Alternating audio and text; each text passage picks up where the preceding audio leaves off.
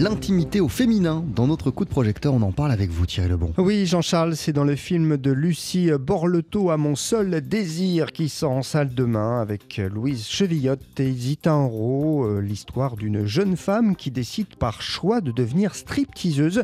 Une expérience qui sera synonyme de liberté et de sensualité. On écoute Lucie euh, Borleto. Le film travaille beaucoup la question des limites qui sont en fait différentes, je pense, pour chacune et même pour chacun du reste.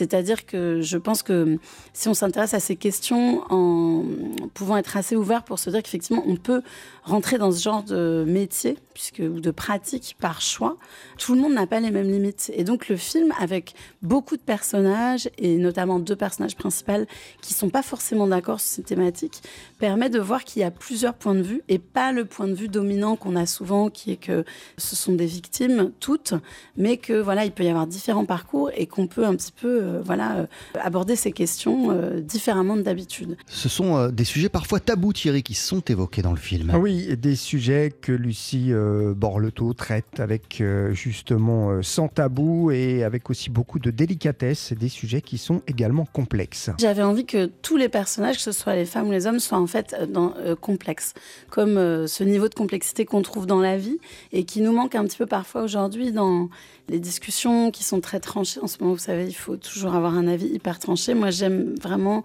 l'ambiguïté, la complexité.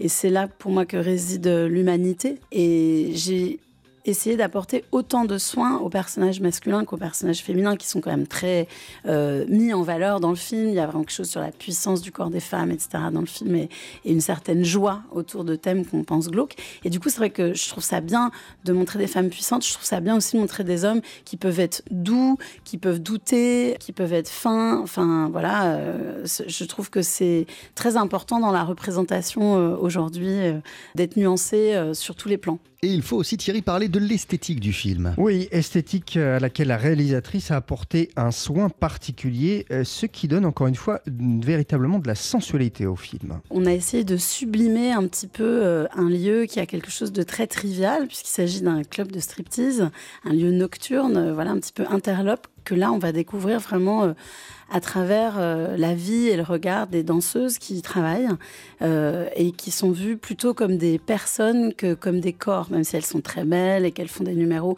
assez éblouissants et chouettes et drôles aussi. Il y a de l'humour dans le film. On a tiré tout ce qu'on pouvait du côté du romanesque, c'est du cinémascope comme dans les films de Jacques Demy et on n'est pas du tout dans un format documentaire et cinéma vérité, on est plutôt vraiment dans, quelque chose qui peut nous faire rêver autour de ce thème du désir qui a pu nous faire un peu peur, euh, effectivement, dans notre culture judéo-chrétienne. Lucie Borleto, à propos de son film très original À mon seul désir, ça sort en salle demain. Merci beaucoup Thierry Lebon. On poursuit sur TSF Jazz avec